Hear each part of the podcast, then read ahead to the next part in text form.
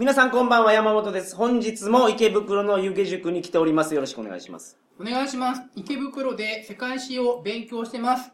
ゆげです。よろしくお願いします。そして本日もスペシャルゲスト がいらっしゃってます。はい。トリガー放送動画プロジェクトデレッチョのディレクターやらせてもらってます。星です。よろしくお願いします。お願いしますちょっとあの、一つ補足をしておきたいんですけど、はい。はい私前あの、ライフルの話をしたじゃないですか、放送の中で。はい。ああ、ありましたね。まあ、はい。あのー補足で一応ホームページの方にも上げさせておお願いしたんですけど、山本さんに。はいはい一応口頭でも伝えておくと、僕があの時話したライフリングの技術っていうのは、うんあのー今の、あの時のライフルっていうのは今のスナイパーライフルではなくて、はい。今の銃すべてに入ってるライフリング技術ですね。そのあうん回転しながら弾が出ますよっていうのは現在うん拳銃でも機関銃でも全部そうなってます。あの、渦巻きの、渦巻き。あれが入ってて、銃痕がたまに、そうですね、えー、残りますよっていうのとですね、で、すごい命中率上がりますよっていう。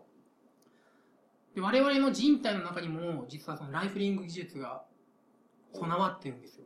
どこかわかります？ど。ちょっと待ってください。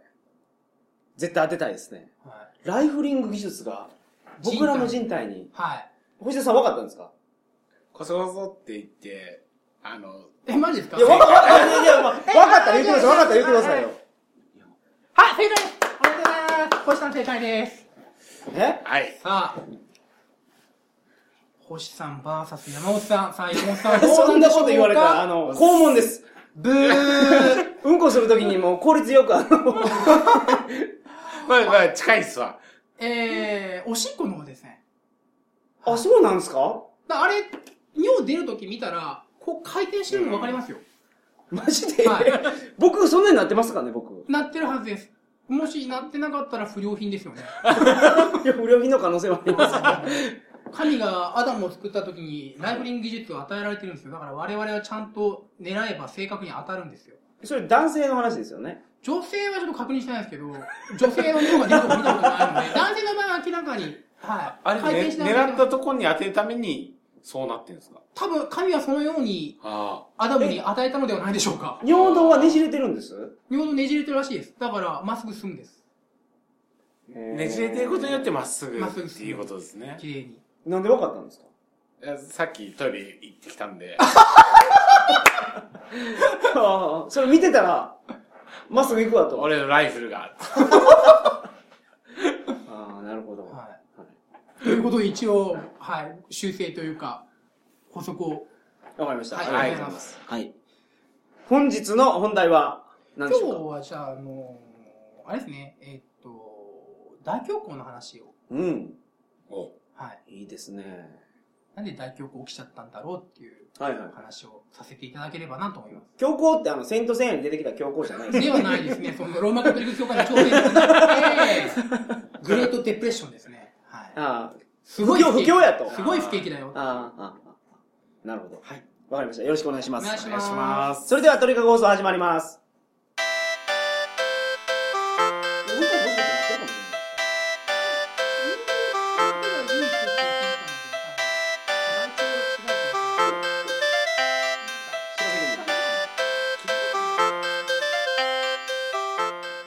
めましてこんばんは。2013年5月24日金曜日鳥かご放送第385回をお送りします。番組に関するお問い合わせは info.tkago.net info.tkago.net までよろしくお願いします。おお願いします。オープニングで言うのそういえば忘れてましたけど湯気軸ドッジボールの告知がこの後ろに入ってるかもしれないので、はい。最後まで聞いてください皆さん、はい。よろしくお願いします。違うものが入ってる可能性もある。まあそうですね。はい。それもありますはいまあなんか毎回のなんかサブラジオのこう CM なんかが入ってる可能性もあるので。それに対してなんかすごい厳しいんですけどいやいやいやいやいいじゃないですか CM いや、なんかお CM、同じ CM だとなんかもう飽きるじゃないですか。なんか。うん CM をなんか何度も何度も流すのっていうのは、僕こう、どうなのかなと思いますけど。苦言を呈してるわけですね そう、そうですよ。だって、ポッドキャストって何が魅力かってこう生産コストが低いわけじゃないですか。はいはいだから全部、CM は全て1回使ったらもう使わないっていうが。それめんどくさいですね。いやいや、大変ですもん、それそ。こそうなんですけど、そこを頑張っていきましょうよっていう。坂口さん言ったらどれだけでも喋るじゃないですか。まあそうですけど、それまた新しいやつ作って入れないかんですから。あーまあまあ、その手間はあるかもしれませんけど。まあはい検討します、それにも。お願いします。はい。で、大恐慌、はい。すごい不景気が起きた理由なんですけども、何年ですか？ちなみに。1929年の10月24日木曜日ですね。暗黒の木曜日、ブラックサースデーですね。24年？1929年です。?29 年。昭和4年かな？昭和4年。あ29年の10月24日に大恐慌起きて、まあ、今回はこの話はしませんけども、それが理由で、10年後の39年の9月1日に第二次世界大戦始まってますね。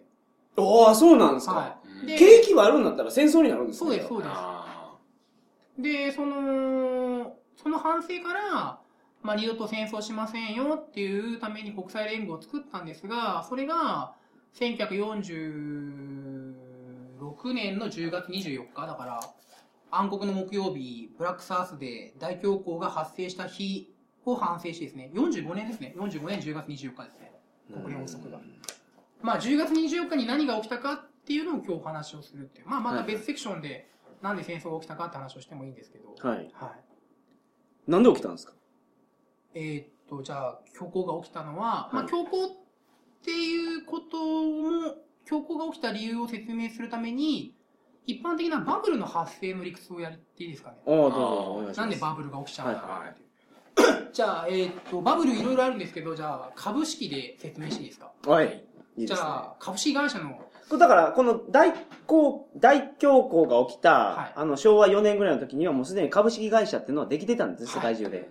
じゃあ、世界、株式会社制度が、いつできたかわかりますか？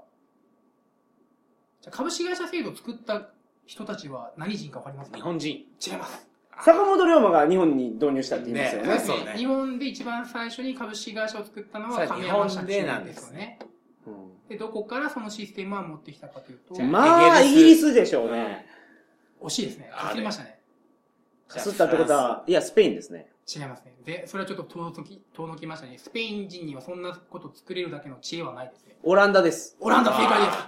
じゃあ世界初の株式会社何かわかりますか？ハイネケン。違います。それはドイツの会社です。え？え、オランダですか？ハイネケン。オランダでしょ？僕知らなかった。ごめんなさい。間違えてましたね。じゃあ、ためになりました。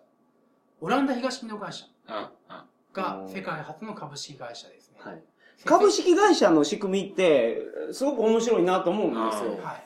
今まで社長さんがいて、社長がお金持ってて、社長が持ってるお金で、やれるだけのことがやれてたと。はいはいで。株式会社っていうのは、もっとすごいことができるんやったらと。そうですね。そうですねはいこんなことができるんですよ、みんなと。それに関してお金を預けてくれよと。うんお金があったら俺がやって、儲けたお金はお前らに払ったるからっていうので、お金集めて、大きい会社ができるようになったと。そうですね。おもうオランダ人の知恵ですね。ーなるほオど。ランダ人すごいですよ。だってまず、国自体も干拓で作ってますからね。干拓？干拓、埋め立てて作ってる。世界は神が作り、オランダはオランダ人が作った。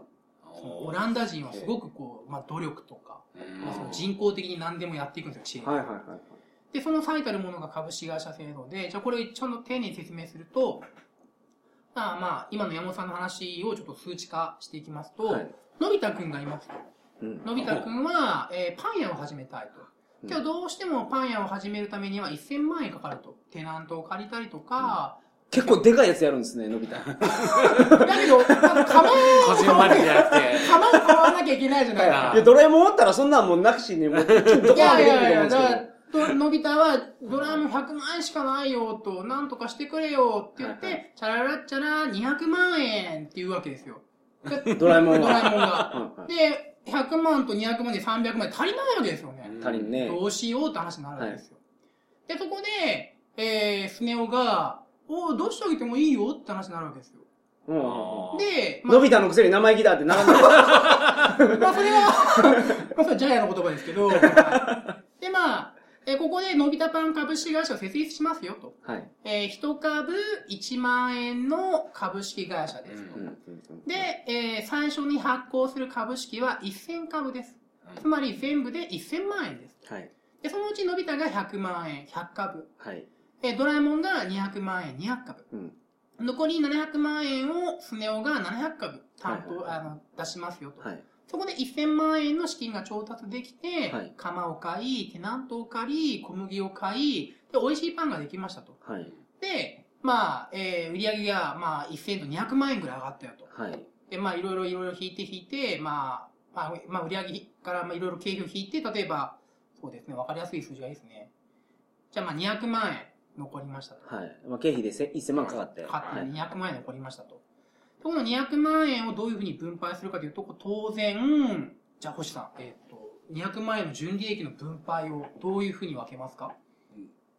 その、株式のやつ。はいはいってことですね。のび太とドラえもんとスネ夫で200万円分けます。どういうふうに分けますか？まあ、出したお金の利率で。そうですね。はあの、7対2対1やと。そうですね。スネ夫そうですね7、ドラえもん2、のび太1と。はい。はい。で、えー、分配しますよと。だから、200万円の利益があった場合、のび太は10%出資してますから、はい。20万円もらえるわけですよね。そうですね。はいはい。で、これ20万円っていうのは、1株あたりの利益にすると、のび太は100株持って20万円ですよね。うん。ってことは、1株あたり2000円の利益ってですよね。うんでこれ、それ株主の配当だけなんで、配当だけですね。のび太は、もちろん経費の中にのび太の給料っていうのは含まれてて、あはい。その経費の1000万の中にのび太の給料は入ってるから、ね単純にもらったやつはそれだけじゃないけど、はい。のび太の給料がわからないですけど、800万あるかもしれないです。どんどん複雑になってきましたね。はいもしかするとですけど、ただその、利益を分配するときに、その実際に働いた人の。給料っていうのは経費としてはい差し引かれてると。はい。あらりじゃないよっていうことですね。はいじゃあ、これ、のび太パン株式会社という名称をやめて、デキスキ株式、え、デキスキパン株式会社にしましょうか。のび太は、えーっと、か純粋な株主であると。はいはいはい。で、配当が、えー、1株当たり2000円で20万入ってきましたよ。ここまで大丈夫ですか？大丈夫です。はい。はい。じゃあ次行きましょう。で、えー、株式会社と、うんまあ今会社法が改正されて有限会社という名称なくなってしまったんですけど、はい有限会社っていうのが前ありましたよね。まあ今もありますけど、はい変更してますけど、この大きな違いってわかります？あの、発行株式の数の制限。あ、それもあると思いますけど、決定的な違いですね。まあ現在会社法が改正されてしまったので、まあ改正前の株式、あの、改正前の法律で決定的な違い、株式と、株式会社と有限会社の違い。登録する時のはい印紙代。あ、まあそれ違ってきますけど、株式会社っていうとすごくでかいイメージありますよね。はい有限会社っていうとしょぼいイメージがありますよね。そうですねこれなんでですか、最ね、初の資本金の違い。あー決定的なものが、あ、まあそれも、それはそうなんですけど、そこに結びつくための決定的な違いですね。従業員数ですか？違いますね。株式会社と有限会社の決定的な違いっていうのは、出資した権利を誰にでも売れるのが株式会社なんですよ。あうん、なるほど。出資した権利を周りの連中、あの、その、他の出資した連中の許可がないと譲れないよっていうのが有限会社なんあ、ですよ。なるほど。うんはい。ってことになると有限会社っていうのは当然、まあ、資金調達に限界があるし、株式会社はそれよりも全然はるかに資金調達力を持つわけですよ。具体的には、スネ夫は700万円出してます。7100株持ってますとうん。で、スネ夫がちょっと急に現金がいるようになったと。キャッシュがいるようになったと。じゃあ株式を売りましょうっていうことで、まあ誰にでも売れるわけですね。はいはい。うん、なるほど。だからその誰にでも売れるってことは、えー、いつでもこの現金に変えられる可能性が高いとかなり。うん。結果、まあ、手軽に株式を持てますよっていうことで、えー、資金調達が可能なわけですね。だからさっき山本さんがおっしゃってた通り、広くたくさんの人からお金を集めて大きな商売ができやすいですよと、株式会社はうん、うん。で、じゃあ、スネ夫が、じゃあ、まあ、静香ちゃんに売りましょうと。で、スネ夫が、まあ、もともと一株1万円で買ったんですけど、んえー、一株1万円で売るはずはないですよね。この株を。まあ、静香ちゃんに。あの、儲けてるんですもんね、だからこの会社はそうですねだって業績いいんですから。そうですよ。この株は、一株あたり年間2000円も配当を出している、はいはいえー、わけですよ。うんで、静香ちゃんに、まあ、売るときに、スネ夫が、うん、じゃあ一株あたり、そうだなと、まあ僕1万円で買ったんだけども、2万円だったらうん譲ってあげるよっていうふうに言うわけですね。うん。で、静香ちゃん考えるわけですよ。2万円かと。うん。で、この株は一株あたり年間2000円利益出してると。はい。まあ、2万円で買っても10年経てば、5年ですね。あ、5年ですね。はい。いや、2万円で買って、一株当たりの利益は2000円ですから、10年ですね。利回り10%ですね。10%、あ、まあ10年経ったら全部回収できますけど、はいはいとりあえず5年経ったらトントンになると。え、え、え、どうしてですか？だって、静香ちゃんは、人、えー、2万円で株式を買うんですよ。はい。で、配当が年間2000円なんですよ。その会社の価値が全然変わらなかったとしたら、はい。もともと買ったやつが1万円でしょ？スネ夫が。はいはそれプラス1万円で2万円になるじゃないですか。い。え、静香ちゃんはスネ夫から2万円で買うんですよ。はいはい。静香ちゃん2万円出すわけですよ。はい。で、配当が年間2000円ですよね。はいはい。だ静香ちゃんから考えると、利回りは10%ですよ。利回り、いや、そうですけど、利回りだけで元取ろうと思ったらそれ10年ですけど、はいはいはい。会社の資産が静香ちゃんには残るでしょ？ああ、そういう意味ですね。はいはいはい。さすがあの、詳しいとこまで。ええコーチの番付ね、やっぱ順位に入ってるだけありますよね。入ってるわけないじゃないですか。こんにゃく作るだけありますわ。まあまあ、そうですね、山本さんがおっしゃる通りなんですけど、ここは話を単純化して、はいはいはい静香ちゃんが、まあ、利回り10%かと判断すると。そうまあ、10年持ったら、えー全部回収できるな。で、残るなと、かつ。回収できて、そう回収できて株券が残るなと。はい、そうそうですね。会社の権利が、はい。まるまる残る。はい。ってことを考えた場合、いいだろうと。まあ全然いい、利利回り10%ならば。うんって言って買いましたと。はい。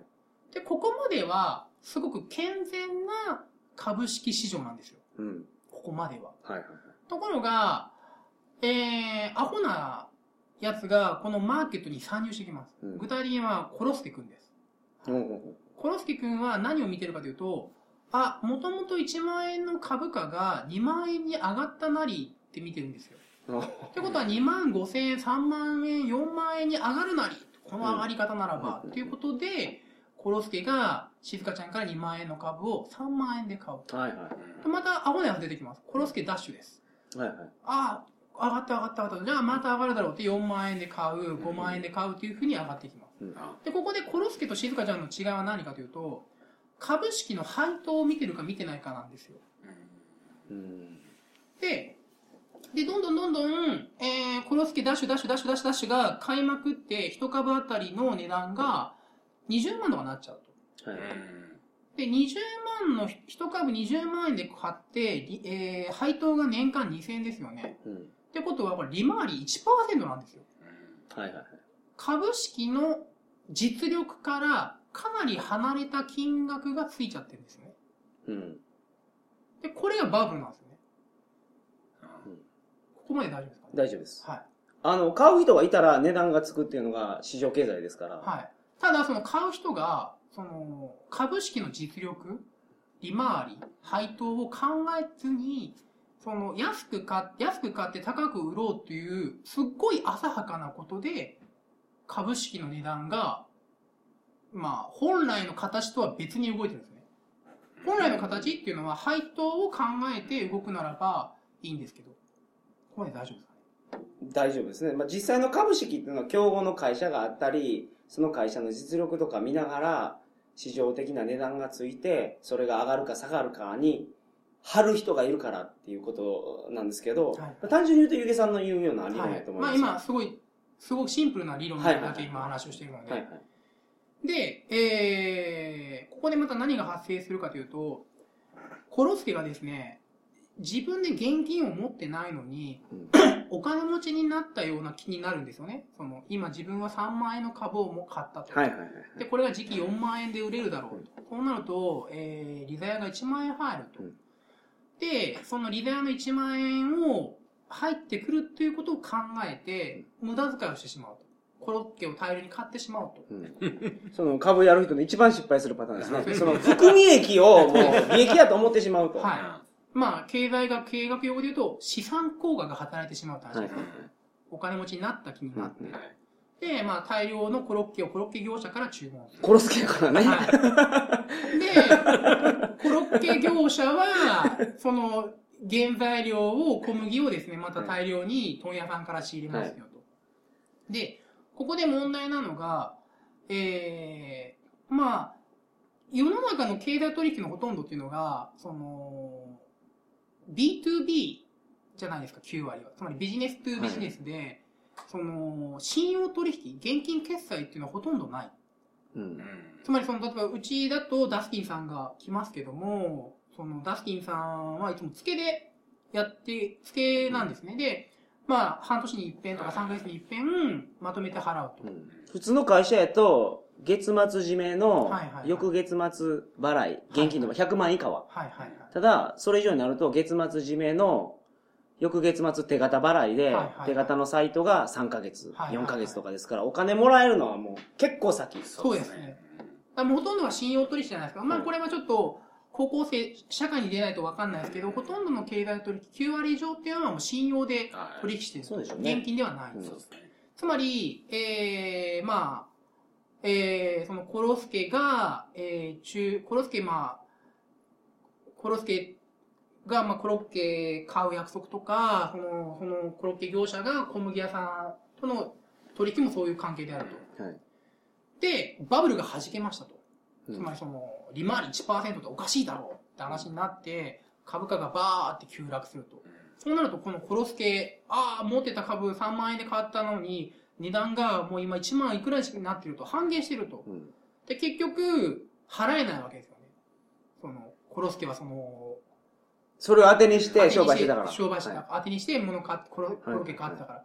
結果、コロッケ屋さんに支払いができません。で、コロッケ屋さん倒産します。コロッケ屋さんが倒産すると、その、小麦の業者さんも、ああ、困ったって倒産します。連鎖倒産が起きるわけですよね。うんだから、そのバブルが弾ける理由がね、はいそのよくわからないんですよ。あれ市場からお金を引くからバブルが弾けるんだと思うんですけど、はいはいはい。今のそのシンプルな説明やと、どうしてバブルが弾けるんですか？それはもう、えー、利回りが1%とか、はいはいもうありえない数字になって、えー、し少なくとも静香ちゃん、いもしくは静香ちゃんに類する人たちはもう市場に参入しま、出てきますよね。入ってきませんよね。はいはい。もう出ていきますよね。はいはいはいもうやめたって。で、もう最後ババ抜き状態ですよね。どこで、どこで、その、だから買い手がつかないから単純に値段が下がっていくそうです、そうです。はい。ほんで元々の実力のとこそうです、そうろです、そうです。まで下がるけど、はいバブルが弾けるときってそれ以上にもう、実力のところ以下に下がりますもんね。そうですね。会社の資産合計したやつよりも下がったりしますもんね。そうですね。持ってる機械代が全部で1500万ぐらいあるのに、うんうんうん株式全部足しても200万ぐらいしかならなかった。だから、株、何がポイントかというと、今の話もそうなんですけど、株式市場に参入している連中っていうのが、株式の仕組みを分かってないくて、入ってるケースが多い。うーん。まあ少なくともその、配当で儲かろうとは思ってない。安く買っはいて高く売ろうっていうすごい短期的なもの。で、そのようになってくると、その株価が乱高下するわけですよね。そうですね。そうなると、その、株式会社、出来すぎ、出来すぎパン株式会社っていうのも困るわけですよ。その、うちは今、1000万円のお金があれば、20%の、え、20、利回りに、え、2000万円のお金があれば、1200万円の利益を、あの、売り上げを上げることができると。純利で200万上げる実力があると。ただ、さらに工場を作りたいとか言ってもですね、その、じ、その、その、それの実力があるのに、その株価が低くなっちゃったりとかして、バブルが弾けて、資金調達が新たにできないとか、新しい機械を入れられないって話になるわけですよね。だから、一言で言うならば、もうアホは株式を買うなって話なんですよ。マーケット入ってくんなっていう。でも、元々の株式が、そういう目的でできてたんですね。あの、昔の株式会社制度が作られた時っていうのは、その、まあ、なんていうんですかね、賢い連中だけを想定してるんですよ、マーケットに。アホが入ってくることはないんですよ。今の株やってる人ほとんどそれ知らないですわ。今、うんアベノミクスで株価がどんどん上がってきてるはいはい。局面でですね、はい上がってきてるから買うんですよ。はい配当見てないもん。そうなん。だから、今日経平均が、あのー、1万3000円ぐらいまで上がったんかな、ね上がってますよね。はいはいはい。で、その、一番下がった時7000円ぐらいでしたから。で、その、じゃあなんでバブルが発生するかというと、特にバブルが発生するときは、アホな連中が大量にマーケットに入ってくるときに発生しやすいんですよ。はいで、具体的に、じゃあ大恐慌、これ1929年ですけど、なんでアホなやつが入ってきたかというと、1920年代に株式が実力以上に値段をつけてしまった理由は、はい。電話とラジオの普及なんですよね。第一次世界大戦で、その通信手段がすごく発達します。それ戦争の時に。あの通信手段がある方が勝てるから発展したんですね。はい。で、大戦が終わった後に、無線機の受信部分だけが大量に生産されたのがラジオですね。あーおー1920年代に。ラジオが発達して、で、かつ、その、電話も発達するわけですね、はい対戦争で。で、ラジオで株式市場、株式の値段が出てきて、はいで、電話で注文するっていうことで、うん結構手軽に。参入できるようになって、じ実力以上の株価がついてしまいましたと。じゃあ、ここ最近の、えー、まあ、例えばそのリーマンショックの前の状態とか、日本、日本リーマンショックの前とか、今の現在のはどういうことかというと、ネットですね。はミセス渡辺が、その主婦が、そのもうクリック一つで株式を変えちゃうから、うん全然その配当という概念がない状態で買っちゃうわけですよ。うんだから、こういうことが起きてしまう。うんだから僕は、そのマーケットに入ってくるのは、やっぱり、ちゃんとある程度勉強してる人間だけが入ってくるべきだと思うんですよね。エリート主義って言われるかもしれないですけど、その、アホな連中がマーケットに入ったら、乱高下して非常に良くないです。うん確かにね、市況の話って株価よりももっとその、これは良くないやろうなと思うのが、うんあの、非鉄とか、まあ鉄もそうですけど、実需の金額よりも。会社とかが登わかけてう、ん例えば鉄1キロいくらか知らないですよ。鉄1キロ1000円やとしましょうよ。はいはいはい。実際の価格が。それを儲かるからって言ってお金入れて、はいはい。実際の原料費よりもどんどん高くなってしまっ使わないやつて、が買っちゃうってやつですよね。そうはい。それは問題なんですよね。だからその、お金が余ってるからこういうことをやるそうなんですけど、こういうことをやられると生産活動に支障がきたされるんですよ。そうなんです、そうなんですよ。これは大問題です。小麦マネーゲームって言われるやつでね。小麦の値段が上がってるから、じゃあ小麦買っとけって話になったら、本当に小麦を必要とする連中が入ってこないわけじゃないですか。そういうことですわ。だから、その、自由経済って僕かなりも、その自由経済が、その、提唱された時の時、まあ、アダム・スミスなんかは提唱したわけですけど、その時と現在とは、そのマーケットがだいぶ違ってる？もっと言うと、アホな連中が入れるような環境になっちゃってる、技術的に。これはやっぱり、あの、マーケットの中に、やっぱり、そういった連中を入れるべきではないと思いますよ。例えば具体的に。実際のところね、そういうアホの連中がいっぱい入ってきてて、うんそいつらが入れたお金を、大きい企業が、投資会社とかが抜いていってるんですよ。でそこが儲けててね、うん新しく株式に入ってる人とか、あの、そういう先物に入ってる人のお金を全部抜いていってるっていう状況があるから、それを止めないんですよ。だってこの大きい企業儲かるんやもん。うん投資会社はでかいですね。投資会社が全部抜いていってるんですよ。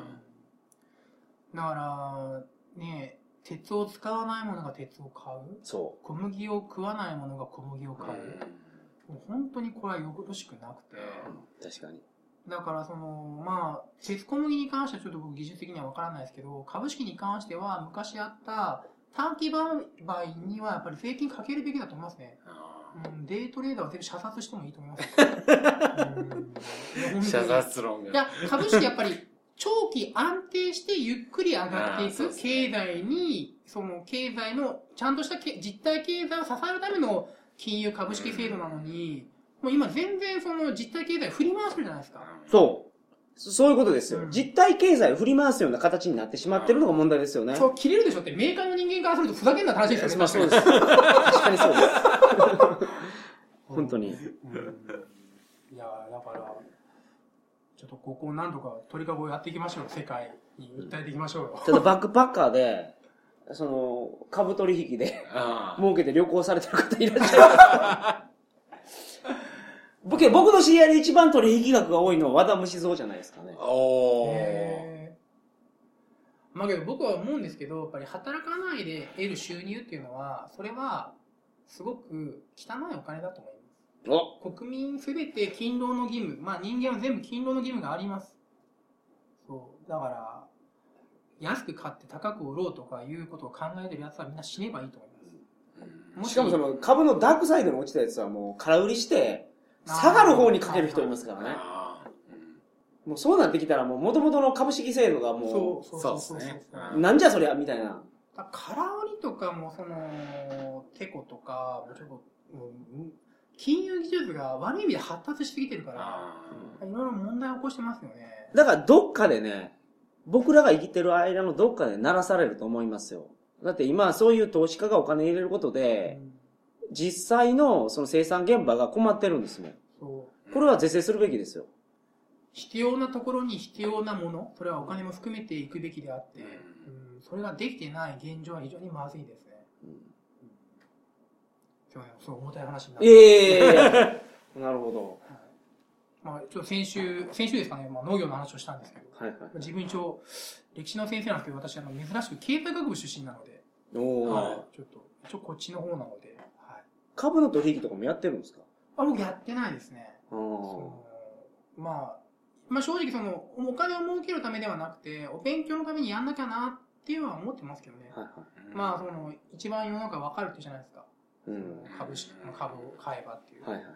まあ、儲けようとは思わないですけど、ちょっと勉強のために。優待目当てで持ってる方もいらっしゃると思うんですよあーそうで。すね。あ例えば、えっ、と、僕が持ってる株の中で、ゲオ。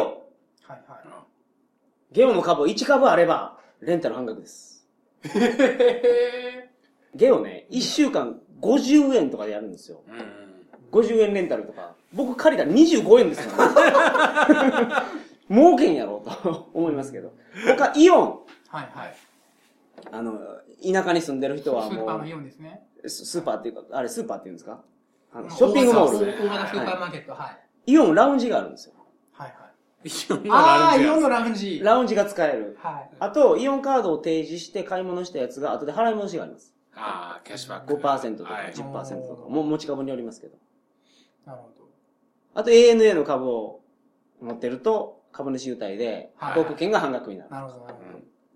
そういう優待目当ての方もいらっしゃるとまあ思いますけどね。そうですね。まあそれは配当に近いような感じ。優待目当ての場合だと、それはあれですよね、その会社を実際使ってるとか応援したいっていうそういうことです。そういうことです。すごくまあ、いい方なのかなと思うんですけどね。ゲオってね、そのアダルトビデオが、すごくふ前に出たやつなのにずっと新作なんですよ。これは、どういうことないですか、あ ずーっと新作。これ新作やないやろうと。値段が違うんですね。新作高いですよ。あれでしょ、あの、なんか見えちゃうわけでしょ？違いますか？いや、違うんですよ。新しいやつ見たいんですよ、やっぱり。うん。古いやつよりも。はい新しく入荷されたやつを見たいんですよ。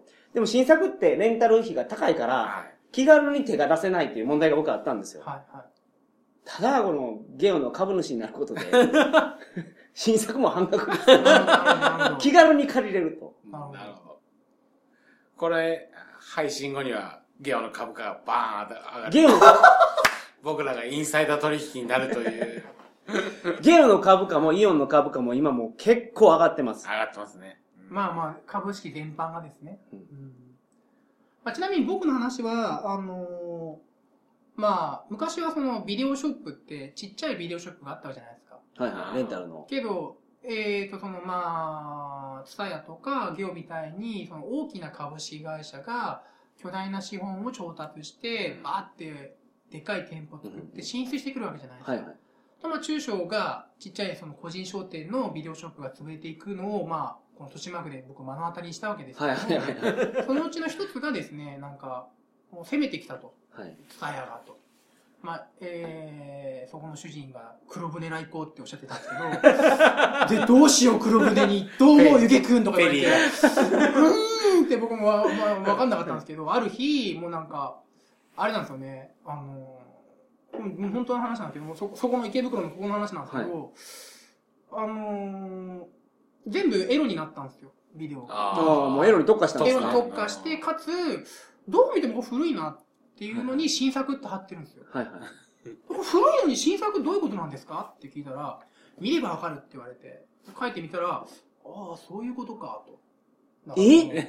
そんなことやってたんですか、そこ？うんだから。モザイク外してるやつ？そうそうです、そうです。えすごいね、それで、は。これ、それ気合入りすぎでしょ、で、これ、これも、え、どうなんだろう？これ見ちゃったけど、僕どうなんだろう？なとりあえず返さなきゃと思って、返しに行ったら、パトカーが止まってたんですよ。そうですよね。そこの話なんそこの交差点の話なんですけど、ちょっとびっくりした。まあまあまあま今、レンタル業界大変らしいですよ。あ。まあそうでしょうね。もともとね、ツタヤがすごく強くて、映画のそのレンタルの交渉とかも、ツタヤのいいねやったんですって。例えば新作の映画が出ました。スター・ウォーズの新作出ました。はいはいこれの買い取りっていうのは、もうツタヤが、しかもう独占やったかーらもう言いなりになってたとうん。で、そこでアメリカとかの大きい映画供給会社がはいお金を出してゲオを作ったんですよ。あ、そうなんですか？そう。で、うんそれ作ったことによって、ある程度価格競争が生まれるかなと思ってたら、ゲオのビジネスモデルってレンタルで儲けないんです。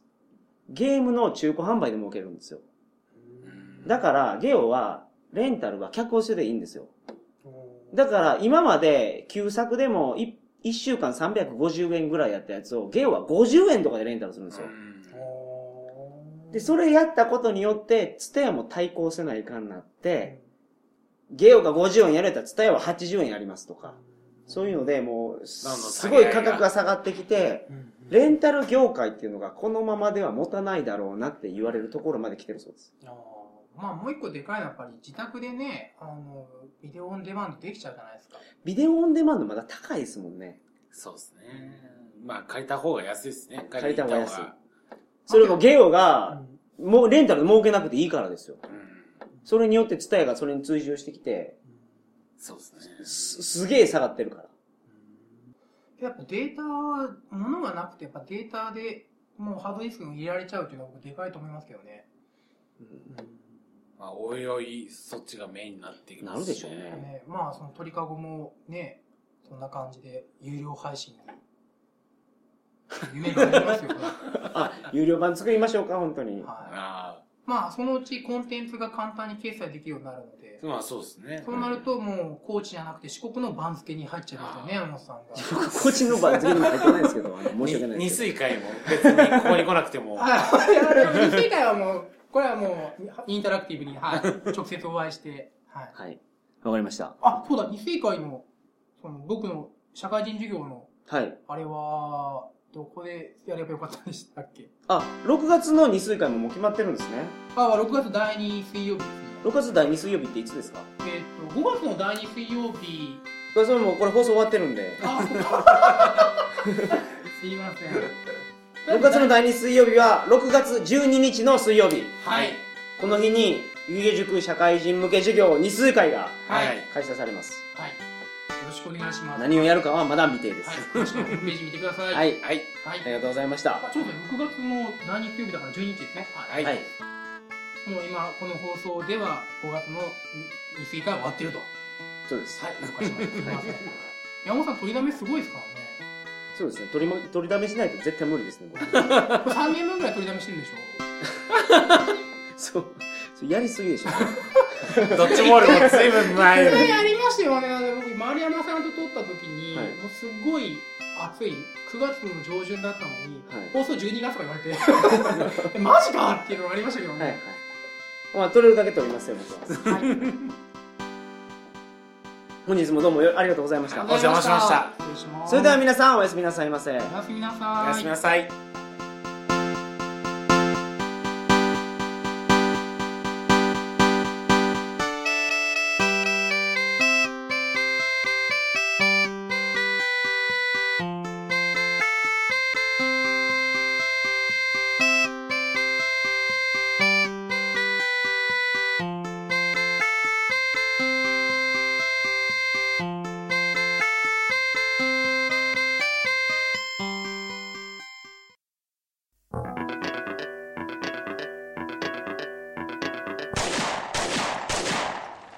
I'd like to introduce Fucker Dengeki Tai's ultimate package to you.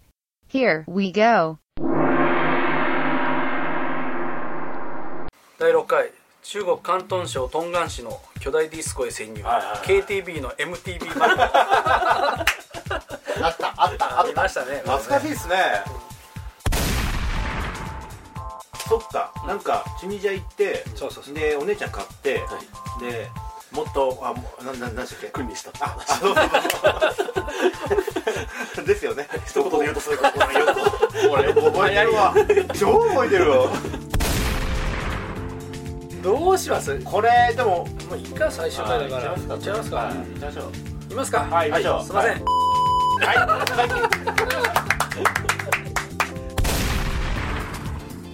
35回、はい。丸のこウェーブ出演時のレア放送。ああこれよくわかんない。これはキャッチボール。あーなるほどね。うんこ投げたってやつですね。簡単に言いますとうんこ投げたってやつですね。そうそうそうあの壁に壁に追い詰めてあのイラマ食らわせたそう言ったね今。はい。あ違いましたっけ？いやそうなんですけど。なんですか？ないです。全然ダメじゃん。どこが M なの全然ダメじゃん。なんで。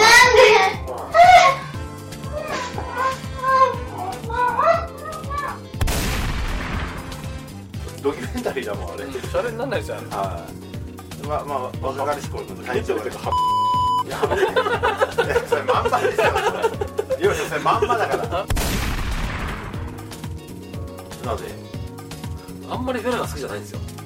えおお昔からですか？昔からですね。あはい。あの僕はタイプなんで。あ今にどどういう意味どういう意味最もエロいっていう。かどうどういう意味ですか？それは。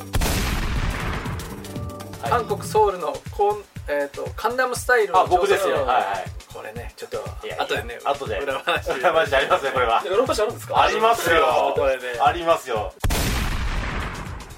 第63回はい。スピンオフ企画、はい。新企画、エッチな昔話について。